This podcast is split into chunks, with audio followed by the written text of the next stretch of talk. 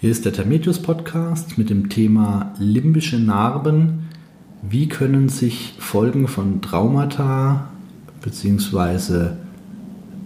psychisch belastenden Erlebnissen auf die Behandlung und Psychotherapie auswirken? Mein Name ist dann Henrik Günther, ich bin hier mit Thorsten Merz-Mantwill. Hallo Jan. Und wir möchten uns heute mal über dieses Thema unterhalten, über die Fragestellung, bleiben nach traumatischen Erlebnissen, nach stark belastenden Erlebnissen Narben im Gehirn übrig und was geschieht mit diesen Narben, beziehungsweise was bedeuten diese Narben für die Behandlung. Thorsten, wir haben ja äh, schon viele Klienten erlebt, bei denen langjährige Traumata vorhanden waren, ja. zum Beispiel aus der Kindheit. Ja. Ähm, und es stellt sich jetzt natürlich die Frage, warum ist diese Belastung so intensiv? Warum sind Menschen, die 30, 40 Jahre später noch äh, unter diesen äh, Kindheitserlebnissen leiden, warum äh, löst sich das nicht einfach irgendwann von selbst auf? Ja. Und da haben jetzt äh, Forscher, Wissenschaftler in letzter Zeit äh, einige Entdeckungen gemacht, äh, die als limbische Narben bezeichnet werden. Limbische Narben sind Veränderungen in der Gehirnfunktion, einige sagen sogar in der Gehirnstruktur, vor allem des limbischen Systems, die dazu führen, dass die Funktion verändert ist, die emotionale Verarbeitung verändert ist, dass ähm, auch bestimmte Prozesse anders ablaufen. Und ein typisches Beispiel dafür war, dass, ähm, dass äh, Klienten mit einer Major Depression, mit einer, man würde es klassisch endogene Depression bezeichnen, schwerer behandelbar sind, wenn solche limbischen Narben vorhanden sind. Mhm. Ähm, ich muss dazu sagen, ich habe vor einigen Jahren eine Fortbildung gemacht im Bereich EEG-Diagnostik und da wurde uns gezeigt, dass solche limbischen Narben zum Teil sogar bildlich dargestellt werden können. Also dass man tatsächlich Veränderungen im Gehirn Betroffener sehen kann an einem quantitativen EEG. Meine Frage jetzt an dich, wie siehst du das denn im Verhältnis zur Hypnose? Hast du erlebt oder hast du den Eindruck, dass die Hypnose auf solche limbischen Narben, auf solche Langzeitverletzungen einwirken kann? Hm, spannende Frage. Ähm, ja, es gibt die Fälle, wo man oder der Klient lange mit den Problemen wirklich zu kämpfen hat, lange mit den Problemen letzten Endes zu tun hatte ähm, gar nicht groß die Hoffnung mehr an eine Therapie hatte, beziehungsweise ähm, aus Therapieerfahrung heraus. Ähm, und dann aber durch die Hypnose dann doch relativ gute Ergebnisse doch erzielt hatte. Ja. ja. Also insofern, ähm, dann waren schon ganz gute Erfolge. Gut, und die Frage ist letzten Endes, wo kommt das Ganze her? Und ähm, aus dieser Studie heraus war das ja, soweit ich weiß, gerade in Bezug auf kindliche Traumata. Ja. ja ähm, und das ja ein Zustand ist, in dem das Gehirn besonders gut formbar, beziehungsweise dann auch ähm, im negativen Sinne Verletzungen, Narben hinterlassen kann. Ja. Ähm, das Trauma wird quasi äh, wächst mit ein. Genau, genau, genau. In, in der Schematherapie, Untertherapie, der Verhaltenstherapie, ja. ähm, spricht man von einem Schema wie einem Fußabdruck letzten Endes. Ähm, der sich aufgrund Erfahrung im, im Hirn hinterlässt. Ja? ja. Und ähm, ja, die Frage ist, warum man mit Hypnose dann doch ganz gute Ansätze hat. Ähm, Theorien gehen dahin. Ja, in der Hypnose haben wir auch eine erhöhte Plastizität. Ja. Ähm, also die, die Neuroplastizität, Plastizität, also die Veränderbarkeit des Gehirns genau, und damit genau. auch die Heilungsfähigkeit, die gesteigerte Heilungsfähigkeit. Genau, genau. Und wir darauf halt einfach wieder Einfluss haben ja. oder mehr Einfluss haben. Man kennt das ja auch aus dem Schlaganfallbereich, dass die Hypnose dabei helfen kann, ähm, Schlaganfallfolgen besser zu regenerieren. Mhm. Und da gibt es auch einige Theorien dazu in die Richtung, dass es vor allem der Trance-Zustand an sich ist, der die Neuroplastizität steigert. Also gar nicht unbedingt äh, nur der suggestive Charakter der Hypnose, ja. sondern dass man wirklich sagt, die hypnotische Trance an sich ist so etwas wie ein Heilschlaf, wie ein Heilzustand für äh, das Gehirn und das Nervensystem. Und es ist ja auch so, dass oftmals gesagt wird, gerade äh, langjährige äh, Traumafolgen und langjährige mhm. Probleme sind schwer behandelbar. Da gibt es auch Statistiken dazu, mhm. da gibt es in der Psychotherapie Statistiken. Äh, eine Faustregel heißt, Klienten, die ein Trauma hatten in der Kindheit und Jugend, sind am besten behandelbar bis zum 30. Lebensjahr. Mhm. Wenn sie das 30. Lebensjahr überschritten haben, wird die Behandlung immer schwieriger. Begründung dafür ist, dass das Gehirn einen Reifungsprozess hat und dass das Gehirn ausreift und dass das Gehirnwachstum quasi bis zum 30. Lebensjahr andauert, bis das Gehirn wirklich voll ausgereift und auf, ausgewachsen ist. Viele denken, das Gehirn wäre mit 18 oder 20 voll ausgewachsen, aber tatsächlich reift es noch weiter und ähm, mit 30 circa ist dieser Reifungsprozess soweit äh, beendet. Und dann sagen einige Theorien, danach sind diese Fußabdrücke, diese limbischen Narben nur noch sehr schwer heilbar, nur noch sehr schwer veränderbar, weil das Gehirn einfach nicht mehr darauf ausgelegt ist, sich zu verändern. Jetzt haben wir aber eben die Erfahrung gemacht, dass wir in der Hypnotherapie Klienten haben, die zum Teil mit über 60 in Behandlung kommen und große Fortschritte machen in Bezug auf diese Themen. Und ja. ich denke auch, dass das damit zu tun haben kann, dass eben die Hypnose doch noch einmal diese Neuroplastizität antriggern kann, die es erlaubt, dass etwas ausheilt, dann natürlich auch im Zusammenhang mit einer konkreten hypnotischen Arbeit. Also das heißt, jemand, der mit äh, solchen Themen in Behandlung kommt, den, der wird ja nicht einfach nur in eine Entspannungshypnose gelegt, sondern da wird ja dann dieser Zustand der Hypnose zusammengebracht mit einer psychotherapeutischen Arbeit. Mhm. Und das könnte erklären, weshalb dann doch noch diese Chance besteht, auch diese alten Narben zu behandeln, vielleicht sogar auszuheilen. Ja, ja. Aber was du gerade sagtest, mit diesem je länger vorhanden, umso schwierig, schwieriger therapierbar, äh, therapierbar, das findet sich ja letzten Endes auch im ICD-10 wieder. Ja. Ähm, da es zum Beispiel die Diagnose der posttraumatischen Belastungsstörung gibt. Ähm, wenn das Ganze aber länger als zwei Jahre anhält, ähm, einen anderen Diagnosepunkt, Persönlichkeitsveränderung nach Extrembelastung. Ja. ja und bei einer Persönlichkeitsveränderung ähm, wie der Name schon sagt, das ist etwas ähm, ja, lang anhaltendes, etwas, was sich manifestiert hat. Ja. Genau. Und dort, ja, die Frage, kann man mit der Hypnose Einfluss drauf haben? Und wie gesagt, das sind Dinge, die man teilweise in der Praxis sieht, ähm, dass diese Neuroplastizität uns in diesem Prozess letzten Endes helfen kann. Ja. Da bin ich auch immer sehr offen, wenn ich gefragt werde, äh, was halten Sie davon? Ich habe die und die Symptome, ähm, besteht da eine Chance, dass damit der Hypnose eine mhm. Heilung besteht.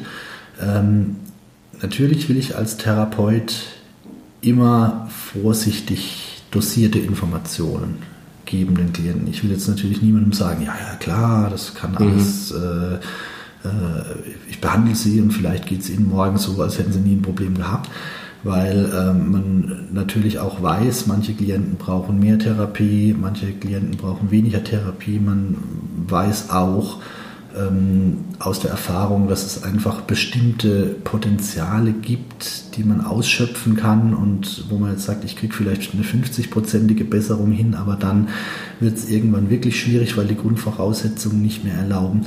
Ähm, deswegen bin ich, was das angeht, auf der einen Seite immer ähm, etwas restriktiv, dass ich nicht äh, übermäßige Hoffnungen provozieren will, weil diese übermäßigen Hoffnungen führen natürlich auch zu einem Wahnsinnsdruck in der Behandlung. Das heißt, wenn die Leute äh, im Vorfeld schon hören, ja, ja, da war jemand, dem ging es genauso wie Ihnen und nach zwei Sitzungen hatte der ein neues ja. Leben, dann kommen die natürlich mit der Erwartung, oh, jetzt muss hier der große Paukenschlag kommen. Und manchmal kommt der Paukenschlag eben nicht sofort, manchmal braucht es seine Zeit, manchmal muss sowas reifen. Wir hatten ja vor kurzem hier einen Podcast zum Thema Wirkungsdauer der Hypnose. Wie lange braucht die Hypnose, bis ja. sie wirken kann? Bei manchen Menschen wirkt sie innerhalb von Minuten.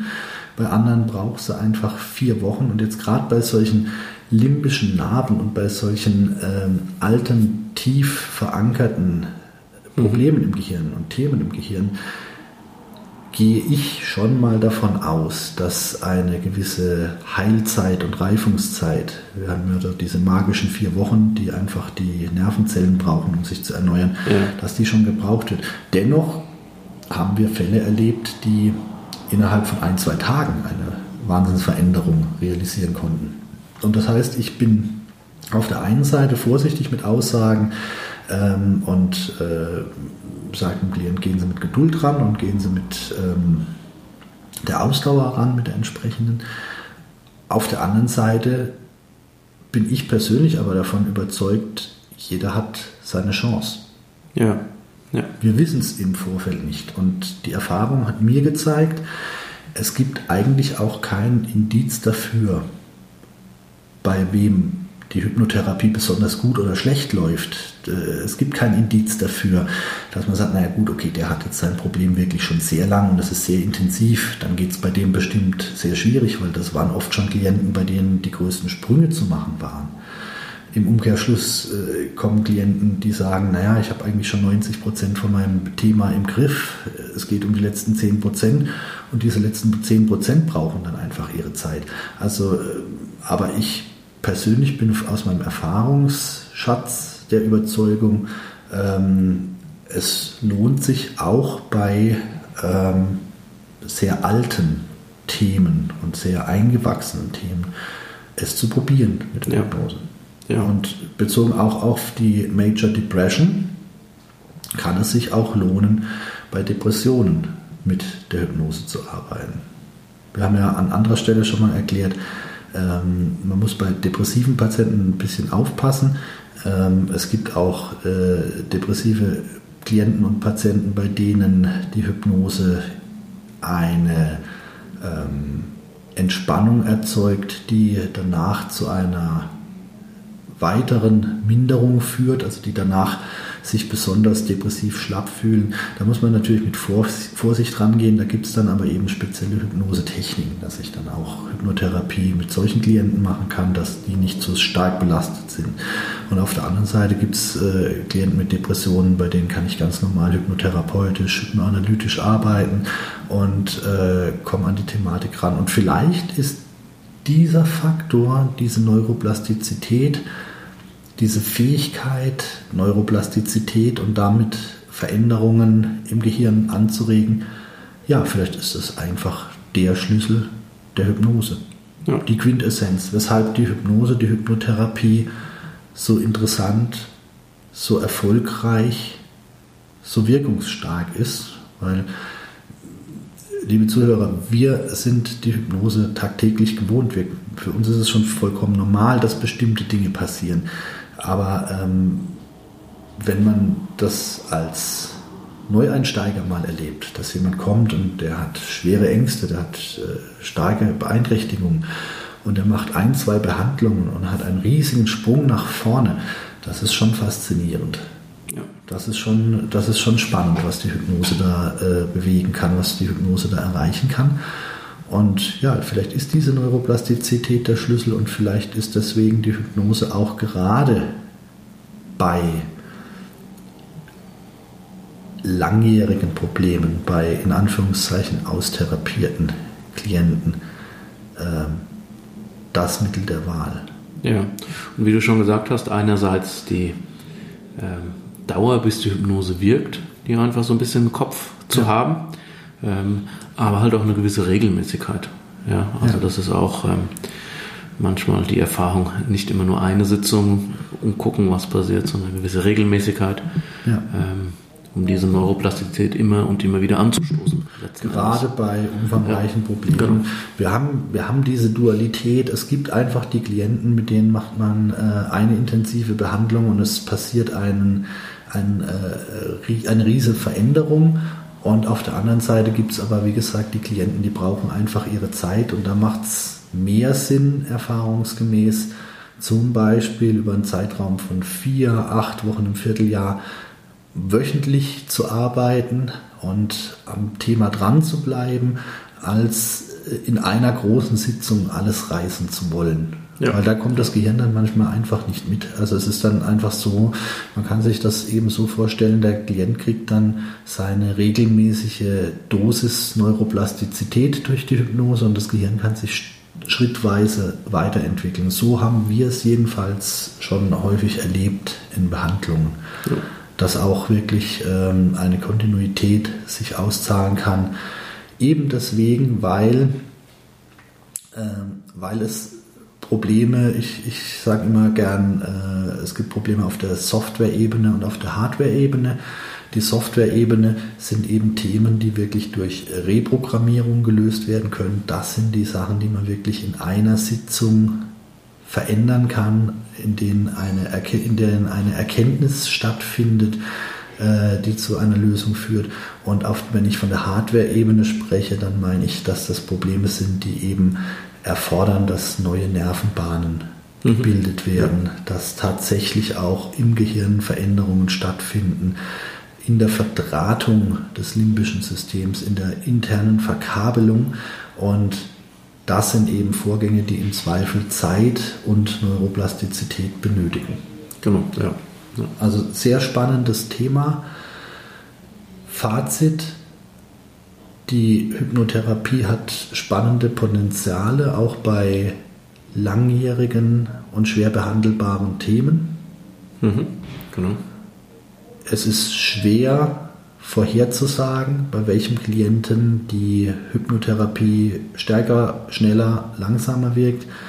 Wie gesagt, wir hatten schon Klienten, bei denen sich äh, ja, beeindruckende Veränderungen in sehr kurzer Zeit ergeben haben. Also das heißt, es kann wirklich gut sein, dass bei einem Klienten nach einer Sitzung wirklich etwas abfällt. Solche Dinge sind schon passiert, dass Klienten gesagt haben, ich habe das Thema 30 Jahre mit mir rumgetragen und jetzt machen sie mit mir diese Anwendung und auf einmal fühle ich mich, als wäre ein Ballast von mir gefallen und auf einmal habe ich ein, ein komplett neues äh, Grundgefühl, was dann auch anhaltend war, das muss man ja dazu sagen. Also ja. nicht ein kurzfristiger Hype, dass man sagt, ich, der wurde jetzt mal gepusht durch die Hypnose und hat sich mal jetzt kurz gut gefühlt, sondern äh, auch mit nachhaltigen äh, Veränderungen.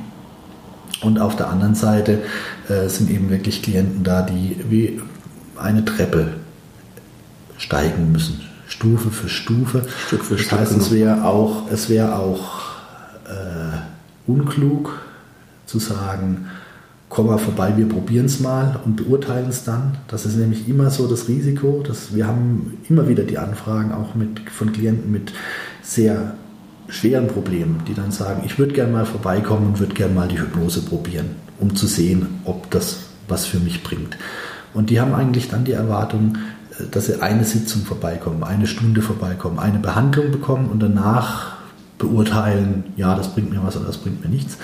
Ähm, das kann auch wirklich zu wenig sein. Das kann sein, wenn das ein Klient ist, der ähm, eben diese Zeit und Neuroplastizität braucht, dass ein Gehirn sich verändern muss, der sieht nach der ersten Sitzung nicht unbedingt schon die große Veränderung. Und die Erfahrung hat gezeigt, wenn der Klient nicht sofort die große Veränderung sieht, dann kommt schnell die, das Urteil, die Hypnose ist nichts für mich und das wäre dann eine fatale Chance. Also genau, da ist viel Aufklärung viel Aufklärung sinnvoll Aufklärung zu vermitteln, sinnvoll, ja. ähm, wie das Ganze ablaufen kann. Ja, genau. Auf jeden genau, Fall. Ja. Okay, ja, vielen Dank. Ähm, liebe Zuhörer, ich hoffe, Sie haben was für sich mitnehmen können von unserem kleinen Talk. Ich finde das ein sehr spannendes Thema, die limbischen Narben. Ich finde es auch sehr spannend für Therapeuten philosophisch das Ganze zu bedenken und äh, zu überlegen, okay, vielleicht sind da wirklich in Anführungszeichen Narben im Gehirn, Veränderungen im Gehirn, die über lange Jahre da waren und die erst wieder heilen müssen, die aber auch heilen können. Das ist die wichtige Erkenntnis, dass es eigentlich, dass man eigentlich nicht aufgeben sollte, sondern dass man ähm, auch bei langjährigen Problemen auf jeden Fall äh, versuchen kann, noch etwas für den Klienten zu tun. Unabhängig davon, dass man ihn natürlich immer unterstützen kann. Aber unsere Fragestellung ist auch die, ob wir einen, einen Fortschritt erzielen können im grundlegenden Thema.